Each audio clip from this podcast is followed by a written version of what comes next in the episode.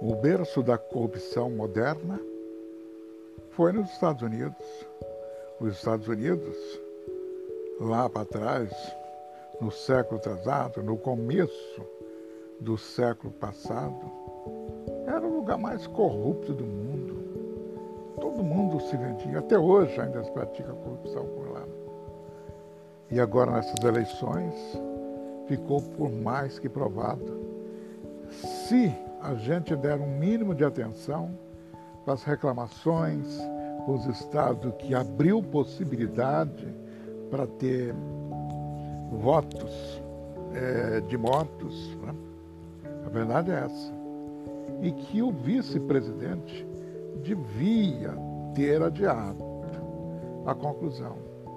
Mas ele ficou com medo de ser taxado a favor do, do, do, do do presidente então deu mole. E aconteceu o que aconteceu. O que se pode dizer hoje que o berço da democracia moderna, no berço da democracia moderna, o povo vai pagar muito caro por isso. Nenhuma eleição mais naquele país vai ser confiável, nunca mais. Porque vai ser sempre alguém tentando ganhar no grito. E pelo que se viu, pelo que se sabe, tem estado que o governador, a vice-governadora, será mais quem, a, os juízes, aceitaram a corrupção, não aceitaram as reclamações.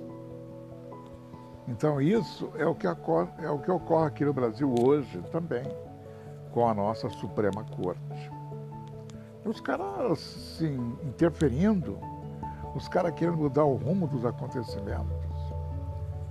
O resultado disso, o resultado disso, as consequências disso, serão desastrosas. Lamentavelmente para todos nós e para as gerações futuras, porque isso não vai parar agora.